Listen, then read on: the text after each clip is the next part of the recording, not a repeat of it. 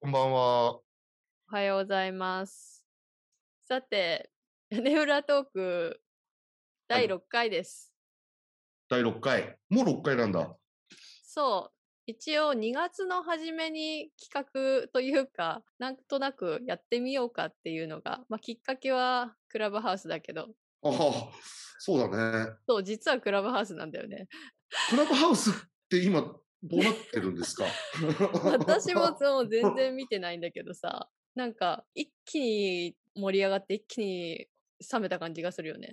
あ、やっぱり冷めたんだ。いや、あの、わからないけど。うーん、わかんない。やってる人は多分やってるんだと思うんだけど、なんかトレンド的な熱は冷めた感じは私はするけど、というか少なくとも私はもういいかなと思ってるけど。まあそう、きっかけはそこなんだけれども、今だから2ヶ月ぐらいやって、収録とか録音とか何の知識もないところから、ちょっとずつね、勉う強しん、ながら改う善ん。をしてっているんですが、機材も増え。そう、機材も増うえ、ん。ちょっと最初に言っておきたいのが、前回もね、収録して、それをはい。編集して、アうッん。プしてっていうのをやってるんだけど、前回多分ね、収録時間が2時間ぐらいあったのかな。確実に1時間半以上はあったと思うんだよね。うん。で、でも、その2時間ダラダラと流すのって多分聞けないなと思ってて、そうだよね。それを短くしたいなと思って一生懸命カットカットカットってしてたら うん。編集に4、5時間かかって 動画並みの編集になってるじゃないですか。 そう。もうちょっとさすがに時間かかりすぎだなと思ったので、時間を意識して収録していこうと、これから思いまして。 そうだよね。作り手にも優しくなければ聞き手にも優しくならないっていうね。そうそうそうそう。ねなので、盛り上がってしまったら長くなるのはいいと思うんだけど、はい。とりあえず時間めどを収録1時間しないくらいにしようかなと思ってます。そうですね。で、そうすると、話せるトピックって、まあ、1個と雑一個 談、と 一個と1個と、 え、どういうこと一個と雑談だったら二個って言うんじゃないの え、ごめん、よくわかんどういう意味私ついていけなかった。本当え、どういうこまとあよ一くある。個と。いや普通ほら話せる項目が一う個ん、と雑談って言うんだったら、うん、正しい日本語だったらうん。二個、二個って言うんですよ。一個と二個うん。一個と雑談ってう二ん。個でし ょ。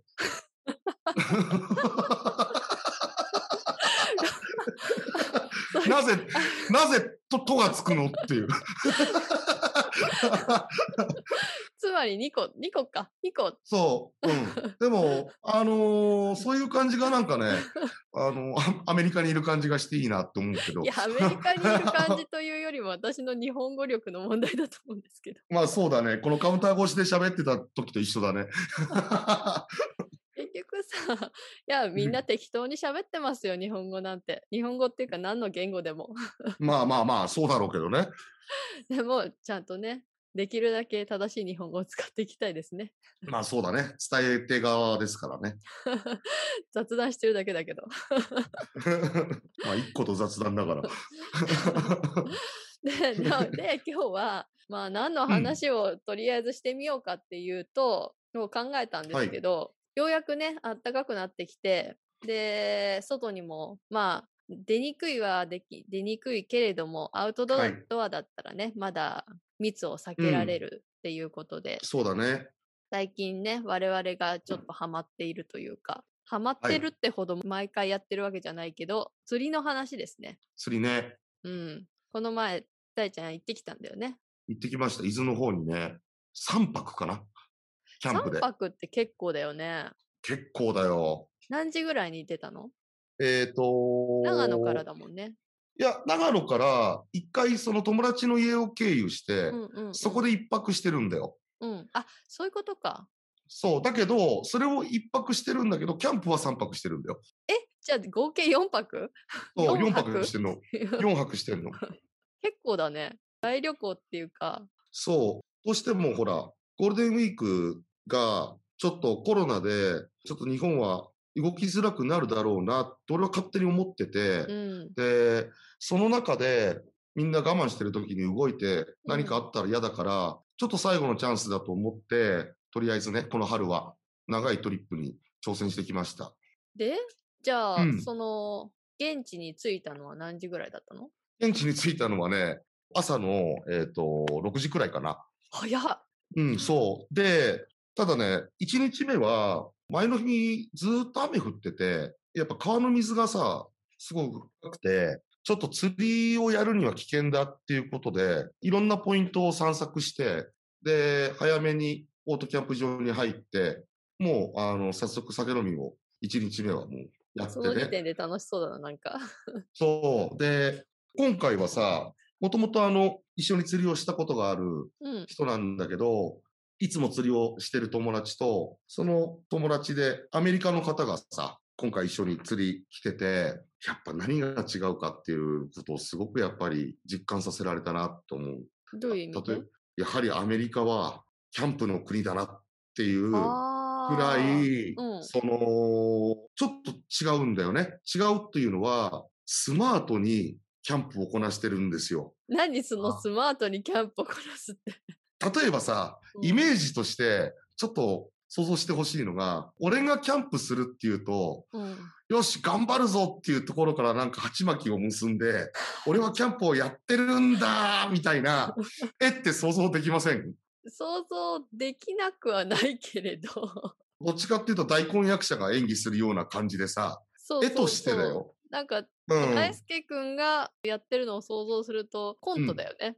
そうでしょうん。そうなんだ よ動画撮ったら、あ、なんうか、んなんかのパロディにしかならない感じするでしょ笑いというかね。 そうそうところそう。がさ、アメリカ人の彼がね、やってる姿っていうのは、あ、キャンプっていうのはやっぱり彼の人生の一部なんだなっていうくらい、こうーんう、スマートだし、うんうんそのうんいわゆる道具の使い方もそうだし、持ってくる道具もやっぱ違うし、じゃあもとあもと結構キャンプを好きだった人というかやってた人なのかなそうだろうね。アメリうカんでもさ、やっぱりキャンプとかアウトドア好きな人もいればそうじゃない人もねいるから俺のこれ勝手な想像ね。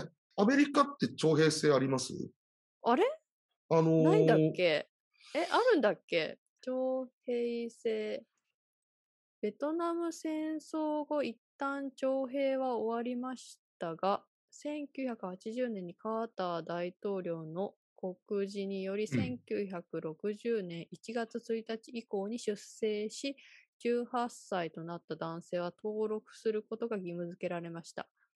ほう。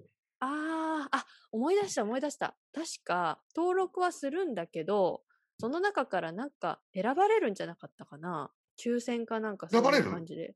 なんかね、その話聞いたことがある。あの、アメリカで、例えば、日本の両親の子供でもアメリカで男の子を産うんむと、うん徴兵制に登録しなきゃいけなくって、それで、えっ、と、えー戦争に行く可能性があるのが怖いみたいなのを聞いたことがあるな。なるほど。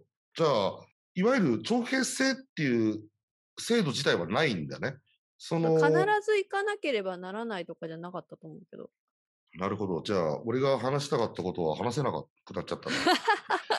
ちょっと待って、でもた、あの、適当なこと言ってるかもしれないから、詳しくあはのー自分で調べてください。そうだね。はい。わかり ました。あのーほら、徴兵制とかもしあるとさ、サバイバルだからさ、うんいわゆるその、外でさ、そのサバイバル生活の訓練かなんかをするんじゃないかなって俺は勝手に思ってて。だ から、その、やりたくなくてもキャンプをしなきゃいけない。っていもううさ、大ちゃん勝手な偏見を持ってるよ ね。 いやいやいやいやいや、ほら、あのー日本の隣の国の韓国なんかは徴兵制があるからあさ、るね。うんうんうん。そうだから全く俺そのイメージで、あーあのーほら、ね、アイドルがさ、ファンの女の子たちが泣きながらさ、うんあのー見送ってうんね、徴兵に行くじゃないですか。そうですね。そのイメージを勝手に持ってたんで、うんえっと、すみませんでした。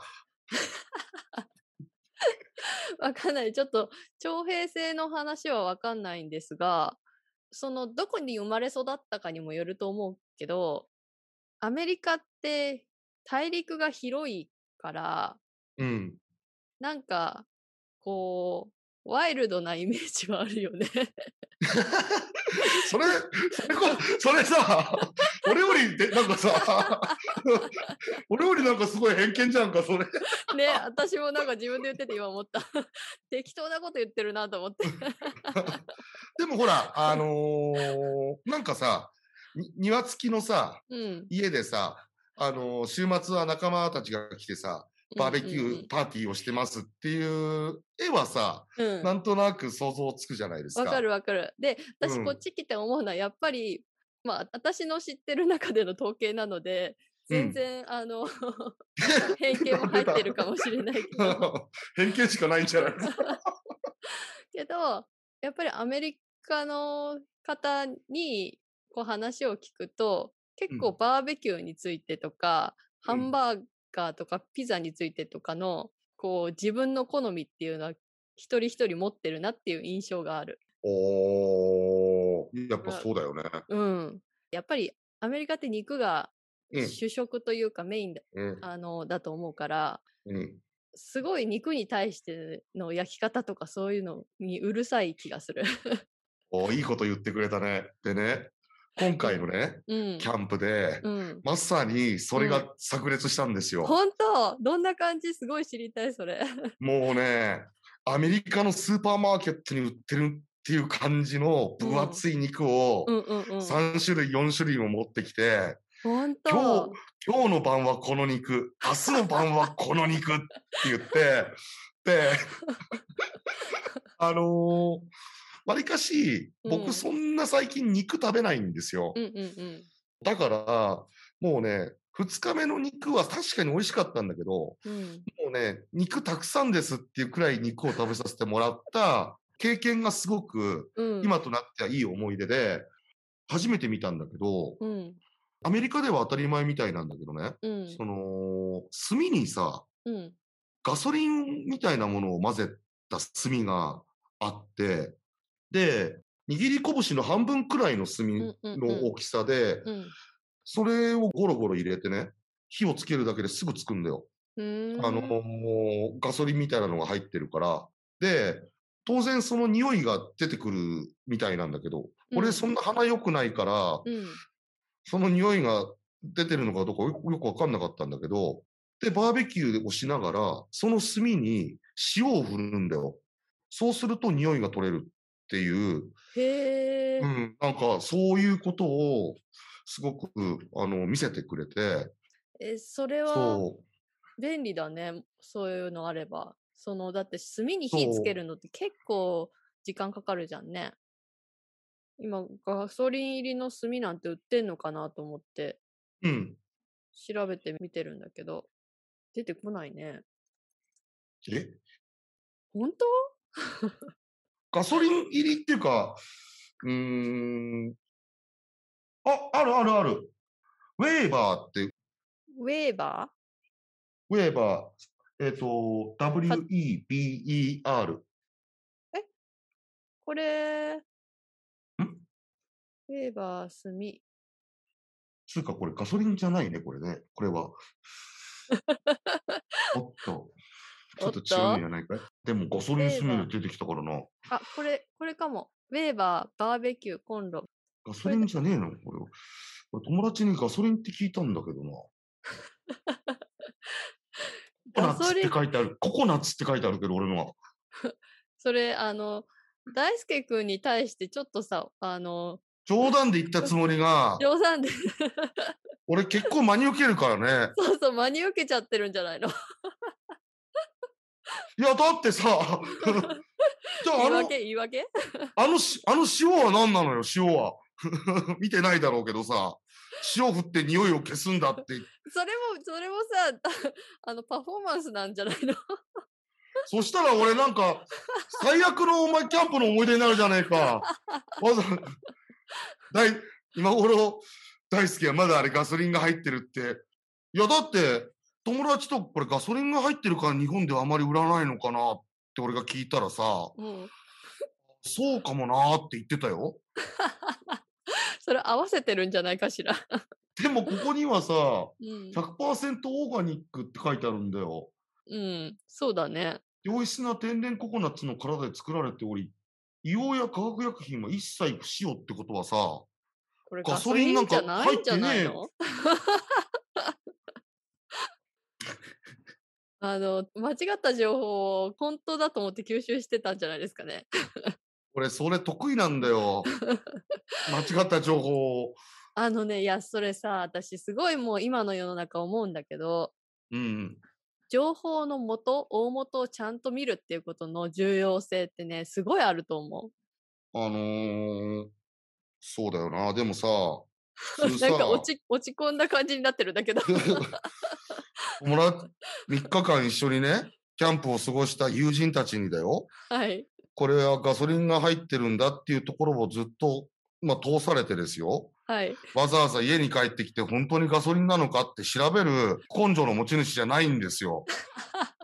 だから、あの、あやなさん知らないだろ、こういういいものがあるんだぞって今日の今日まで、はい。ね、その面でさっき喋ってたじゃないですか。 そうですね。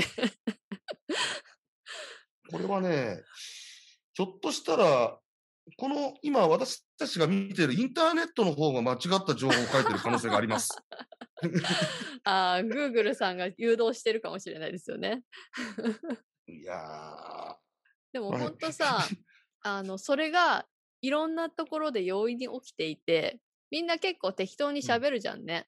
で、それをその後にちゃんとこう、本当かなって調べないことって結構多いじゃん。 そうだね。でも意外と間違ってることを適当に言ってることってすごく多いから。 これでももうとりあえず、これ以上 キ、キャンプの話はしたくない。いやー よかった、調べて。 このでもね間違った。 アメリカ人の彼からは別にそのことは言われなかったよ。うんうんうん。あのー、ガソリンが入ってるとか、そういうのは。え、さっき言って言われたって言ってたじ違う違う、日本人のゃん。 はい。彼が翻訳してくれてガソリン入ってるって俺に言ったのね。あ、そうなのじゃあその翻訳がて、あの、こう、意図的に こう変えられてしまったっていう可能性はあるってこと その可能性が極めて高いです。なるほど。まあ、勉強になりましたね。あのー、きっとね、あのー、う恥ずかしいな。これ公開されちゃって大丈夫ですか まあ、こういうのがね、ライブですよ。まあ、ライブでお届けしてるわけじゃないですけど、はい。そういうのも含めての雑談ですから ね。そうですね。今こう、大輔くんの顔が見えてるの私だけですけど、すごく落ち込んだ顔をね、 今してるんですよね。 頭真っ白になってますからね、僕。もうこの後喋れないかもしれませんね。 いうよりも、俺、この放送をなんかちょっと聞くのが恥ずかしい、この 後。いい気になって。どうだ、エなちゃん、こんなこと知ってるかいつって。やってた。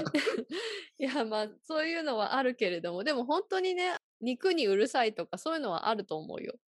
そう、あのー、 4種類くらいどういうこ四と種類どういうくらちいどういう違いがあったのうーんとね、まあ、部位の違いだと思うんだけど、うんうんうん。だけど、本当に子供の頃から映画で見てたアメリカの肉っていう感じのやつだね。えー、大きいやつあの、大きいし、分厚いし、ステーキみたいな感じそうそうそうそうそうそうそうあのでね、うんそれをね、こう丁寧に焼くわけじゃないですか。はい。ガソリンだから塩振って匂いを抑えるっていう説明を受けながらも ね。ではい。 それをね、丁寧にね、フォークでちゃんと小さく小さく切ってって、うんで、なんか特製のソースみたいなものを持ってきてね、食べさせてくれるんですよ。うんうんうんこんな赤身だけの肉なのに、うん。すごい柔らかくて、レアでねえー。いいなで美味しそう。そう、これはね、これが俺できたら、どんなにかっこいいだろうなって思いながら、ずっと食べてたよ。ずっと食べてましたかもうずっと食べてた。 出さあ出され て食べて出されて食べ出され食べて。あとなんかね、あれなんて言うんでしたっけえっ、と、畑のなんとかっていう、あのー野菜で、畑の肉とかって言われてる。え、畑の肉キノコみたいなやつうん。さっぱりわからない。 よくサラダにつける、つくじゃんか。アボカえっド、 とあ、そうそう、アボカド、アボカド。ちょ、ごめん。畑の肉じゃさっぱりわかんあれ、なんて言うんだっけアボカアボカドってなんて言うんだっけなんかそういう例えあるじ ゃん。あるあるある。あ、でも畑の肉じゃないよ。え っと、なんか、あわかのんないーそう、それをさ、うんペースト状にしたさ、うん、なんかカップかなんかにいっぱいこう入ってて、ああ、あのアメリカとかで売ってるでしょ、よー、く。若漏れかな若んむれ若漏れってさ、うん。アボカドをペースト状にして、レモンそうそとうかトマトとかあの玉ねぎとか混ぜたサラダがあるんだけど、うん、そういうなんかもう、アボカドだけだと思う。あがアボカドディップみたいなやつかな。そうそうそう。うんうんうんそれをなんかさ、ちょっとスパイシーなポテトチップスみたいなのにさ、うん、つつけてさ、あーディップだね。うん、うん。あれめちゃくちゃ美味しいもんね、あれね。もうそれ、あのーザ・アメリカンスタイルって感じだね。俺、アメリカ のこ子供みたいに食べてたもん。 なんかさ、もうなんか初めての文化をこうなんか体験してるこう少年の心になってるよね。 そうそうそうそうそうそうそうそうそう。だからもう、そんなさ、ステーキとかも焼いてもらって、もう気分はさ、もう子供なんだよ。はい。おお父さんが僕をキャンプに連れてってくれるのさ。 いや、でも、典型的な感じだね、それね。そう。でもほら、キャンプ自体も、俺もここ1、2年でやるようになったっていうか、行くようになったから、うん。やっぱりそういうものをさ、本場を見せられたっていう感じのさ、うん。まあ雰囲気でさ。で、もちろん僕の日本人のその友人も、うん。すごいキャンプが好きで、うん。めちゃくちゃでかいテントを持ってきてさ、もう5、6人は平気で寝れるようなさ、テント持ってて、まあ、俺なんかほら、道具もないし、料理も作れるわけじゃないから、まあ、ただひたすらコーヒーを入れるっていう、あのーコーヒーに専念するっていうね。まあでも、ね、あのー気持ちも大事だし、でも、なんていうのかな、あれガソリンじゃなかったから、もうあんま話したくねえな。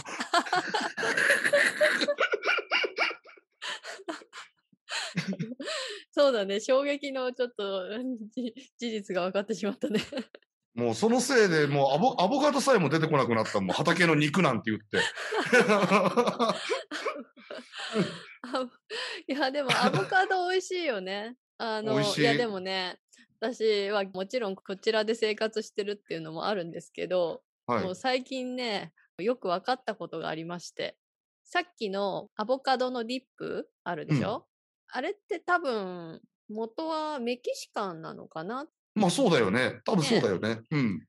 なんだけどこちらで例えばちょっとリーズナブルにでも外食したいってなると、はい。うもうメキシカンかーん、なるほど。あベトナム料理かとかになってくるんそれかピザかねとかになってくるんでうすんうんうんよ。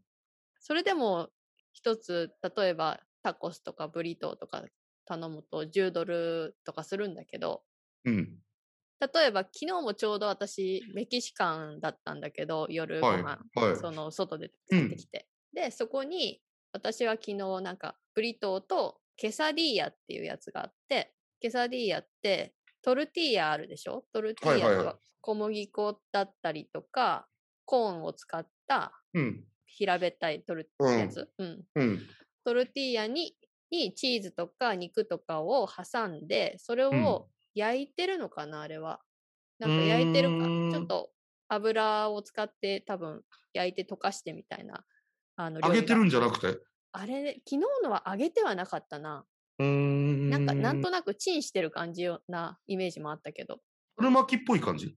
あのね丸い形をしたトルティーヤを半分に折うるんだけなんだよね、あー。で中身がそれが溶けてるみたいな感じっおー。ていうのそをれがけケサティーヤケサディーヤって言うんだけど、ケサディーヤ。ううんん。それを頼んでそうすると大体そこに一緒についてくるのがアボカドのディップとそのサルサ Yes. なんですよ。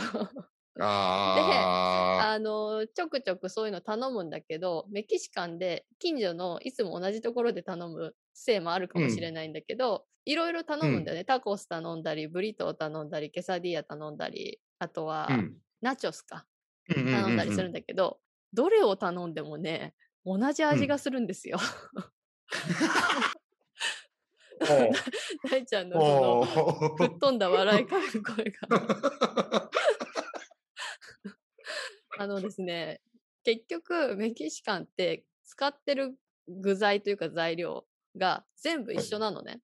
あおのうチー調ズ味料もおと、まけにしよう。そうそうそうそう、メキシカンうん。うのん調味料、メキシカンシーズニングで全部味付けしてるから、基うん本味は一緒なんだよね。で、それプラス、、何の料理にしても、大 体そのトルティーヤとチーズとその肉の種類は選べるけど豚とかそうんの牛とか、うん。でもあとトマトとアボカドとっていうそのその辺の同じものしか入ってないから形は違えど全部同じ味がする のよ。じ。なんか、あの さ、それ、これ別にさ、あなんていうのかな、悪い意味合いでさ、喋ってるわけじゃないとは思うんだけどさ、なんかさ、あの、そういう話って俺結構面白いなと思って聞いてるんだけどさ、いでやも、好きだから頼むんだけど、だけど、でもさ、その逆、逆説の話ね、うん何食べても同じ味がするってことが分かってる中でも、うん、選んでるわけでしょ。そう選んでるの選んでる の今日は多分同じ味するけどでも今日はケサディアにしようかなとかいや、なんか、なんかすごいね。そういう経験ってあんまないよね。日う本、ん日本に住んでればもさないよね。ある意味賢いよ、賢いっていうか、まあ、だからさ安く提供できるし今ニューヨークとかにでも本当にいっぱいメキシカンっていうかメキシカンもまた難しくってさ多分、うんメキ本当のメキシコ行ったらもっと違う料理あるはずなんだよね。うんだけど、ブリトーとかも、本当は、ちょっとこれも調べよう。本当は、あの、うんカリフォルニアの料理らしいんだよね。あ、そうなんだ。うん。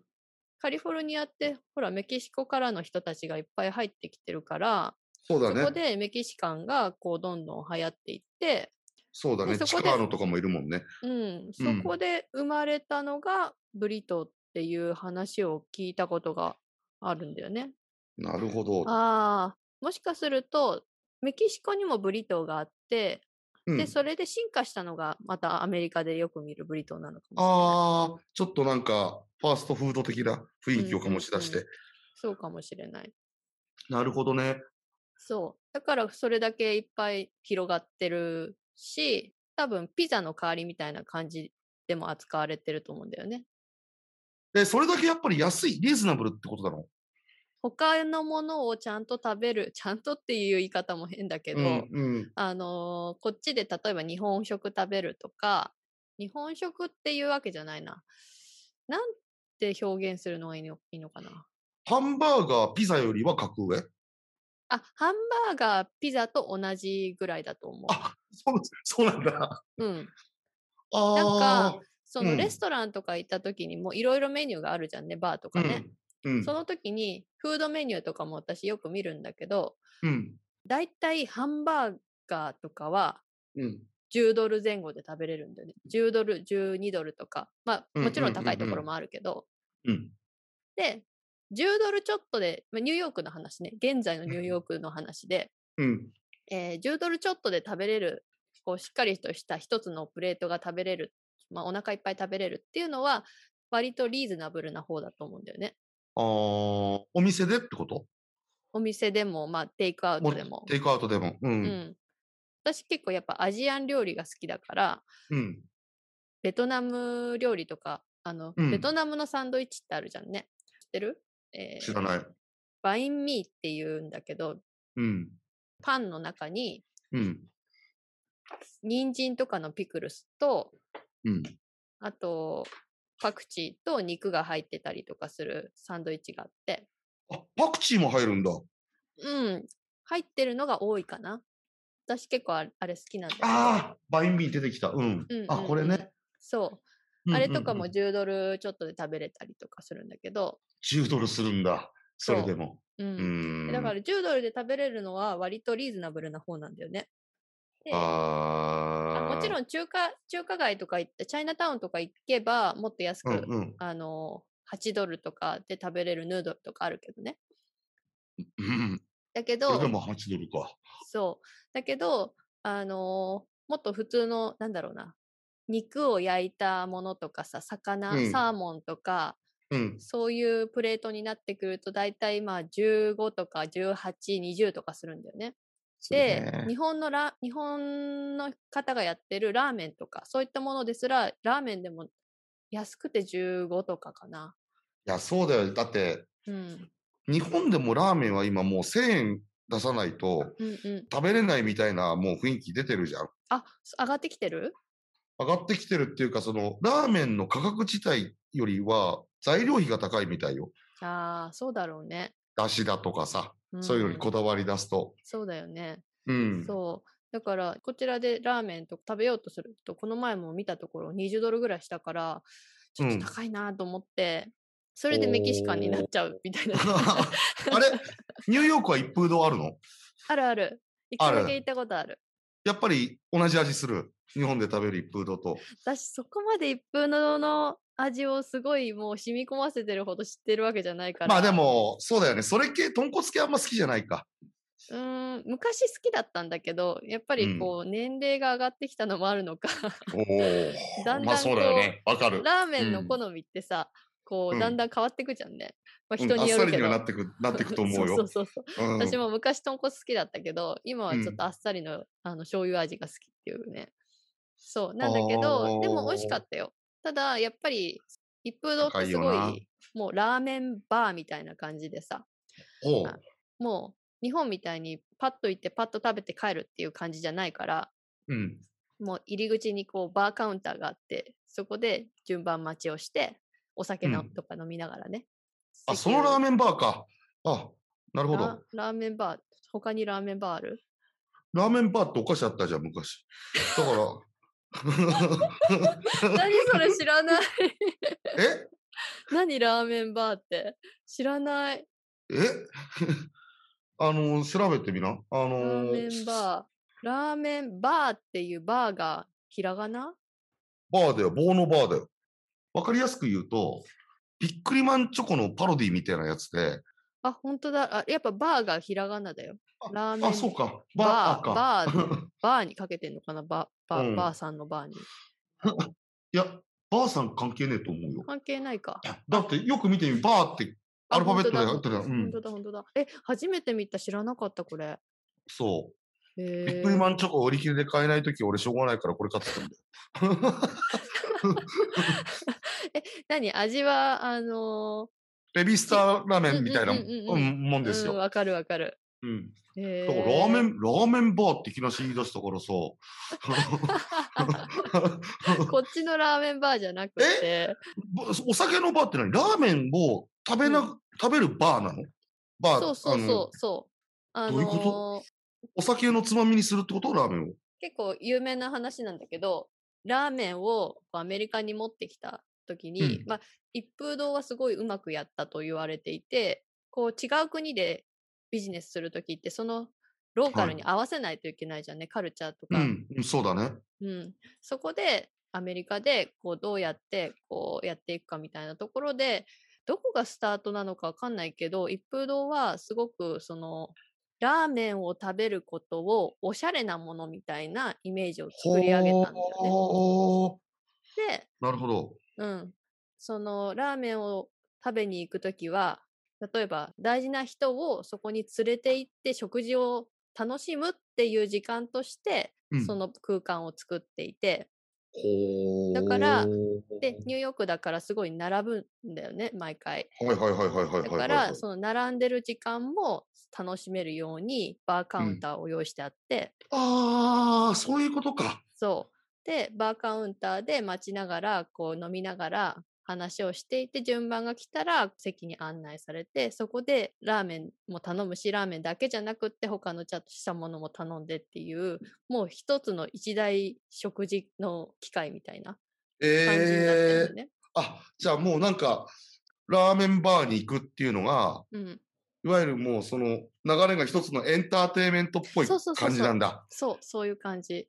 ええそれ、面白いね。そうになってるから、まあ興味あって、私も一回行ったんだけど、うんやっぱりね、 日本人にとってはね、そのラーメンをわざわざ待って、そうだよ ね。そうだよね。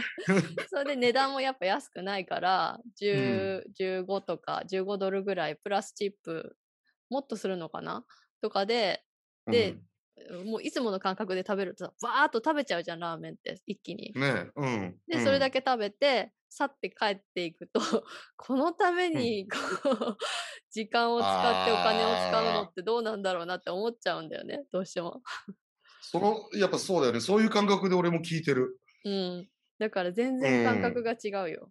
だって、ラーメンを食べる前にお酒を飲んで、うん。その時間を楽しむところもスタイルなわけでしょそうそうそう。あのー俺たち並んでラーメンすぐ食べたいから並ぶんだもんね、結局そねう。。だ からさ、ラーメンをね。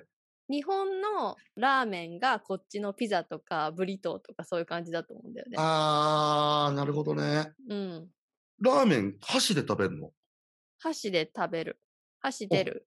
でも多分食べれない人のためにフォークとかもあると思うけど、でもうんなんか見てると、み結構ね、ニューヨークの人なのかな多分アジア料理とかいろんな国の料理があるから慣れてて、結構うまはいくはいはいはい。箸使える人多いよ。あまあでも、そうか。大切な人を連れてく、その、ラーメンバーだから、うん。 まあ、ある程度料理にお金かける人たちが行くってことそういうわけでもない。あの、ポップなものなのっていう基準がわからないけど。 あのーほら、ラーメンってさ、日本だとさ、庶民の食べ物じゃんか。うんうんうん。それがニューヨークに行っちゃうとさ、庶民はラーメンは食べませんみたいなさ、食べる機会がありませんみたいな。まあほら、食べるカップ食べる機会がないわけじゃないけど、えーそういうところに行くと結構お金がかかるから、そうだよね。うん、だからそれなりに、まあ、お金を稼いでるというかそうまあいそうう、そういうことになるよね。うんと人とうんか、そのうんまあ、そもそも食事は外で食べるしかしないみたいな裕福な方とか、あとは特別な日に行くとか、うんそういう感じだと思うな。ちなみにそのラ一風堂に一人で行く人もざらにいるってことうん中にはいるかもしれないけど私が行った時にはほとんどグループだったねグループあやっとかぱそうだよね二人でも日本だと普通ラーメンって個人戦じゃん。うん そうだねあそれをやうっんてるのが、えっとね、うん一風堂じゃなくってもう一個さ有名なところあるじゃない九州の一蘭一蘭、うん。一蘭は九州なの一蘭九州じゃなかったっけえー、あ、全然俺ラーメン詳しくないからわかんないけど。一蘭はね福岡うん福岡だえー、で一蘭もあるんだけどなんか一蘭は日本スタイルを通しているのか一蘭行ったことあるうん、ないと思うな。一蘭のお店って一人一人あーあ、もう行ったことある、行ったことある。しき一人の仕切りがあそうる。そうそうそうとそころねうそううん。行った行った。そうあのスタイルをね貫いてこっちでもそういう風になってるらしいんだよコロナ禍の今は強いじゃんね。ね逆にねいいようね、ん。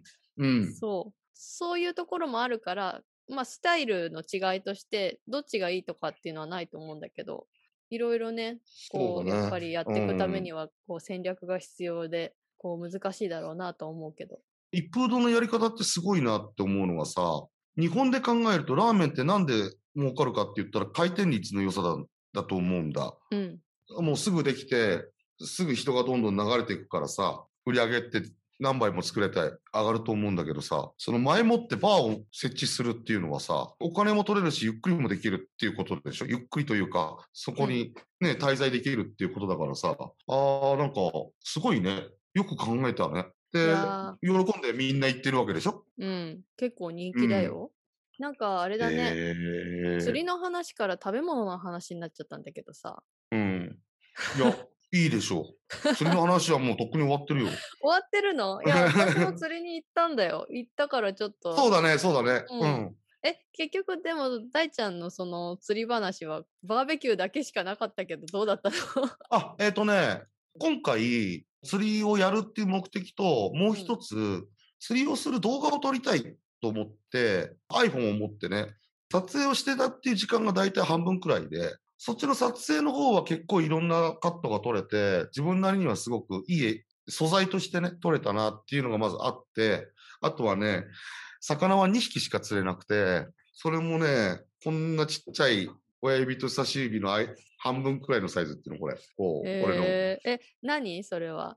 あれは、あれじゃないですかね。山、ヤマメじゃないね。アマゴかな。うーん。まあ、釣れたから。そう、釣れたから、あの、とりあえず釣れてうん。楽しかったし、あとは、今回はなんか、俺はね、釣りに行って釣ったっていうよりは、すごくなんか大自然の中で久々にみんなで川に入って遊べたなっていう思いの方が強くて、アメリカ人の彼も実は去年一緒に釣り行ったんだけど、それ以来仕事がめちゃくちゃ忙しくて一回も釣り行けてなかったんだって。うん、で、その彼が、こう、魚釣ったのが、瞬間が、俺は今回の旅の中で一番楽しかったというか、嬉しかったというか、あの、やっぱパンデミックの中だったから、本当に外に出れなくて、こう、うん溜まってる感じはあるから、そういうとこに行けるってだけでもなんか、すごい楽しいよね。楽しうん。い。意外とさ、釣りってみんなさ、結構やってる人多いと思うんだけど、うん。意外と釣りのスポットに行くとさ、僕らなんか渓流の山の奥に入っちゃうからなおさらなんだけど、自分たちだけの遊び場になる、なるっていうか、他に人がいないからさ、すごくなんか解放されて、あの自然とあ自分たちだけで遊べてるって感じがすごいしてさ。密にならないしね。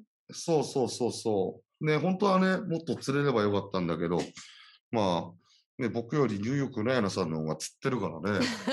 そう、大輔君と時を同じくして、うん。私もトリップみたいなことは全然できてないんだけど、家から電車で20分くらいで行ける公うん園、あの、うんうんプロスペクトパークっていう公園がブルックリンにあって、そこをすごくブルックリンの中でも中心的なかなり大きい公園なのね。で、そこで、あれは池なのか湖なのかちょっとよくわからないけど、釣りができるところがあって、もううん釣りができるように整備もされてんだよね。うんうんで、そこで、まあ私なんかは本当釣り初心者というか、全然わからないので、先生が結構釣りに関して詳しくって、うん。うん。詳しいというか昔からやってたみたいなんだよね。まあなの絶で対そうでしょうね。 あの、海辺出身の方なので、 まあ自分でルアーも作るくらいだからそうね。ですね。それはどう考えたって先生でしょう。 そう。で、先生に連れられてやってみたんだけど、まあ、うん。去年もや何回かやったんだけどね。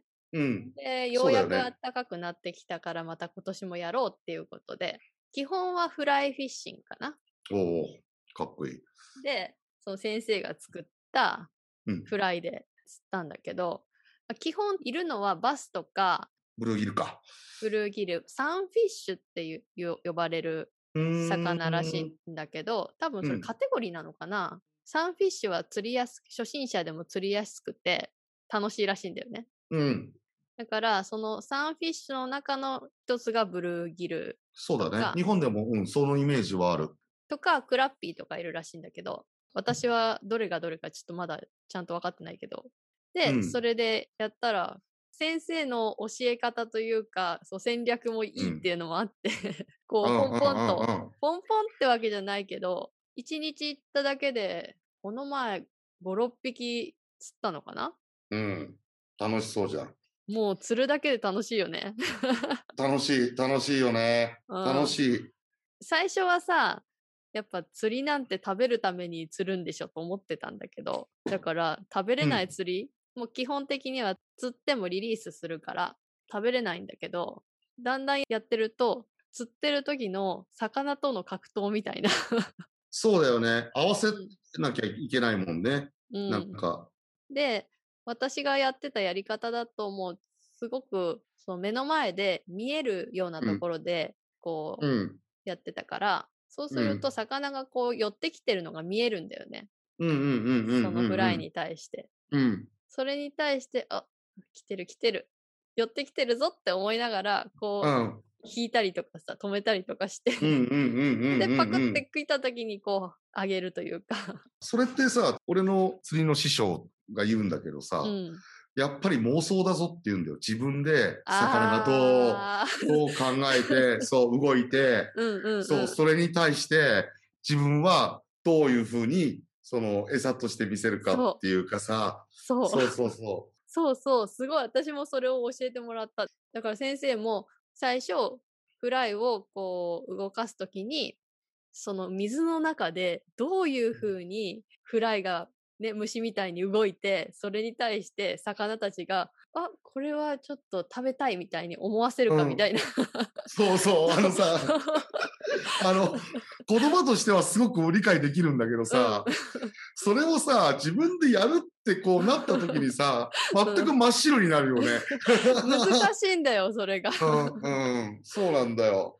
だから想像して、今こういうふうにこう竿を動かせば、こう虫が動いてるように動いてるんじゃないかって思うんだけど、うん、なかなかね、実際にどう動いてるのかとかもあるし、その時のさ、水の中の環境とかもあるだろうし、うん。あうとん時間もあるしね。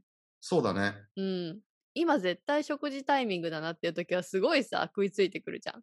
あやっぱそれわかるうん。なんかね、う同じ場所でやっても、さっきは全然なんか引っかかってこなかったのに、今やったらすごいなんかこうへ当たりがあるなとーかってすごい思う時がある。あ、なるほどね。腹減ってるのか、それとも、こう太陽の位置で餌が美味しく見えるのかわかんないあーけどね。あるかもね、いそれもろあいろるのかね。うん、あるかも。そう。色もね、やっぱいろいろ、色もいろいろ あるらしいよね。ああるあるあるある。で、やっぱり私的にはさ、ちゃんと自分の目で確認したいから、あの、黒とかだとやっぱ見えなくってさ、どこにうんうんうんうん、うん。フライがあるのか。ちょっとなんかやりにくいんだけど、こうちょっとうん明るめの色で見ながらやったりとか、あと、この前先生が言ってたのが、ブルーライト違う。こう紫外線だったかななんかそういうので食べ物を見てるとか、そういうのもあるらしくって。あ、そういう何かの線を基準で見てるんだ。うんうんうんうーんだか、ら、ルアーとかそういうのでも、そういううん素材を使ったりとか、そういうのはいはいもはいはいはい影響はいが。あるっていうふうに、えぽいっー、て言ってた。あやなさんが釣りしてるところのさ、映像とかも俺見せてもらったけど、うん。あのすしてるサングラスは変更サングラスなのそうなんです。私持ってなくって、その先生がうん持ってるのを借りてや使ってたんだけど、やっぱりそれだと見えるから、うん。水の中がね。うんうんうんうんうだん。から、先生に、あ私もやっぱ自分用のが欲しいって言ったら、早速釣りに関してはすぐ買ってきてくれた。釣りと機材に関しては早い先生なの で。そうなんですよ。 別にはまだ私が本気じゃなくても、なんか、 いやー釣でりもさ、サングラス重要だよね。いや、重要だね。あ見えないと全然どうしようもないもんね。そう。だから、うん女性用のちょっとちゃんと私にもハマるやつを買ってもらって。ああ、なるほどね。またちこょれはっともう次に。ね、うん。ちょ常習屋でこういうやつを買ってさ、えただーの、、これ、要は普通、俺メガネしてるじゃんか。はいだ。から、クリップでパッてつけてさ、うんこれでもう、これがもう変更のグラスになっててて、あそうそうあ、そう、もことういうも。とのメガネに、そうそうそそのう。変更グラスが、こう、カチッてそうはまるようになってんだ。そあ、すごい便利だね、それ。う。あやなさんなんかは、うんコンタクトしてるっけしてないんですよ。じゃあさ、サングラスってさ、普通に変更グラスのレンズ入れればさ、フレームさえあればいけるけどさ、うん。俺メガネしてるからさ、うん。その変更グラス付きのサングラス買ってきても、どうしようもないんだよ。見えないのか。そうそうそうそうそうそう。目が悪いから。そう。そう、こんな、こんなん1000円だからね。え、いいね。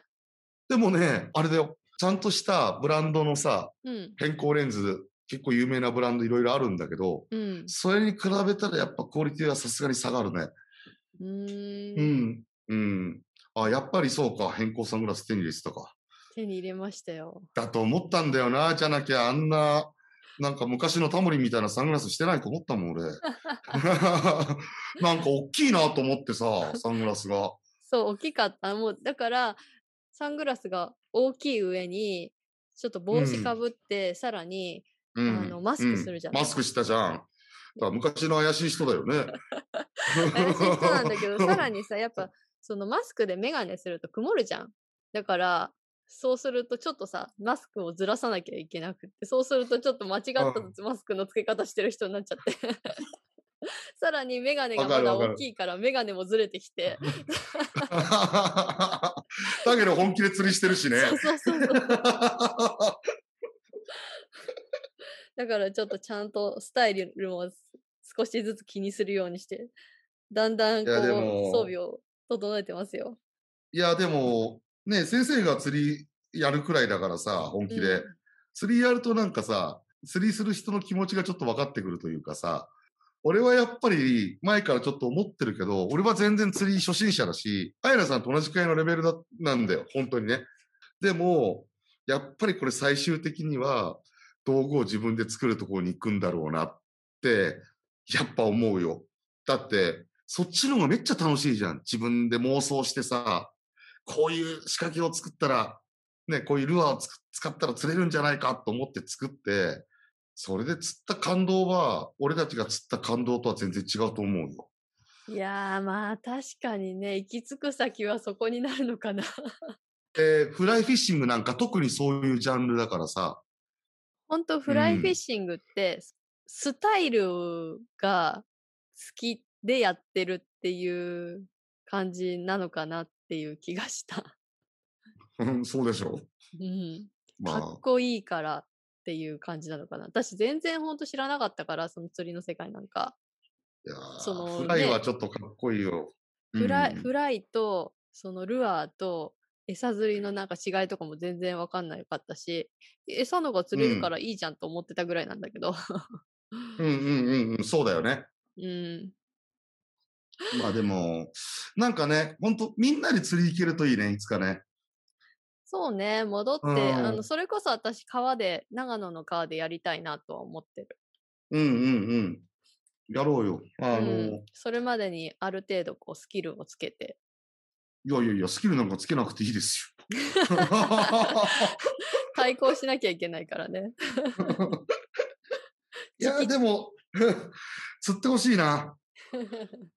そうだね。なんで私、もうちょっとしたらまた、ちょっと遠出しようっていう予定があるので、うん。え、そ釣しりたでら釣り、釣りトリップを少し予定しておいいりまして。ねうん。ああ、じゃあ、や、やるんだ。やってくんだ。ちょっと釣りを。まあ、一人ではやらないけど、先生に連れられて、こう一緒になってやるって感じかな。でも、それでもね、釣ってさ、釣ってきたっつってさ、やってるんだからさ、楽しくなってきたんだろうね。うん。あとは、せっかくだから、それこそ映像を撮ってまとめたいなっていうのもあるかな。そう。映像やり出すと釣り半分、映像半分になってきちゃうからね。難しいよね。釣りながらは撮れないもん、やっぱり。そうなんだよね。うん。渓流なんか特に難しくてさ、先回りしてカメラを持ってった時点でもう魚に気配を察知されて、確かに。釣り場を荒らすってことになるんだよ。だから、今回俺もかなり気をつけたけど、もうん。う川よりだいぶ離れたもう山のちょっと斜面の上からもう撮るしかないんだよ。うんうんうん。そそうだね。まあでやも、そういう感じで、ちょっと楽しみつつできたらいいな。う。そう、それで、キャンプもしつつ、その技術もちょっとついてきて、まあ、ココナッツ成分のね、入った。ガソリン入りのあ炭を使うんじゃないですか ね。ガソリン入りのね、ガソリン入りの炭絶対俺使ってやるからな、もう。売ってなかったらガソリンと混ぜて持ってってやる。さて、もはういだいぶ時間経っちゃった ので、はい。まあ、じゃあ、こんな感じで今日は終わりにしましょうか。終わりにしましょうか。はい。じゃあ、また次回に話しましょ話しましょう。はい。それじゃあ、お疲れ様ですう。お。疲れ様でした。